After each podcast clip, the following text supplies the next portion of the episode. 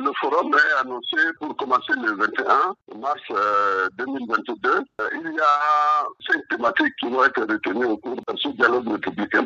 C'est des sujets qui concernent la gouvernance, qui concernent la paix et la sécurité, le développement économique et social, des questions liées à la diplomatie et aux relations des États. Les groupes armés n'y ont pas été euh, conviés. Est-ce que vous comprenez ce choix et est-ce que vous l'approuvez? Lorsqu'on a préparé le dialogue républicain, nous avons posé la condition que nous souhaitons un dialogue inclusif en mettant plutôt les entités que les hommes.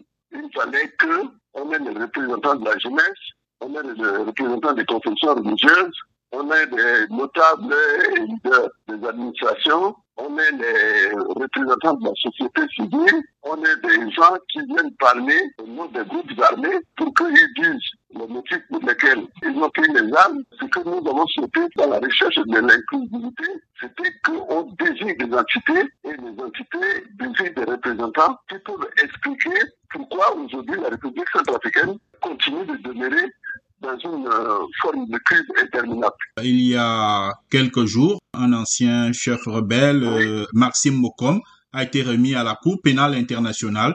Est-ce que euh, cette arrestation-là, cette remise à la Cour pénale internationale, ne vient pas un peu plomber le dialogue qui s'annonce? Ce n'est pas quand on veut rechercher la paix qu'on commence à avoir des gens qui vont à la Cour pénale internationale. Et surtout qu'aujourd'hui, dans le conflit de la République centrafricaine, la Cour pénale internationale regorge plutôt des anti-Balaka, euh, alors qu'au même moment, nous avons des hauts responsables de l'UPC, de MPC, de tous ces dangereux qui sont là. Cette arrestation-là risque de réveiller les ressentiments d'un groupe à avoir un comportement hostile à la tenue de ce dialogue. L'État centrafricain demandait l'extradition ici, mais le pays voisin a plutôt saisi la Cour pénale internationale, alors que le traité de Rome dit que ce sont les États, lorsqu'ils sont incapables de juger leurs citoyens, c'est à eux de demander la saisine de la Cour pénale internationale. Donc moi, je pense que ça a méprisé un peu la souveraineté de la République centrafricaine. Il y a déjà eu d'autres dialogues. Vous avez d'ailleurs été euh, coordonnateur du dialogue de 2015. Qu'est-ce qui ferait la différence cette fois-ci? Je ne vois pas beaucoup la différence parce que je sais que le Forum national de Bangui avait regroupé toutes les entités. Il n'y avait pas d'exclusion. Les groupes armés étaient présents, les partis politiques,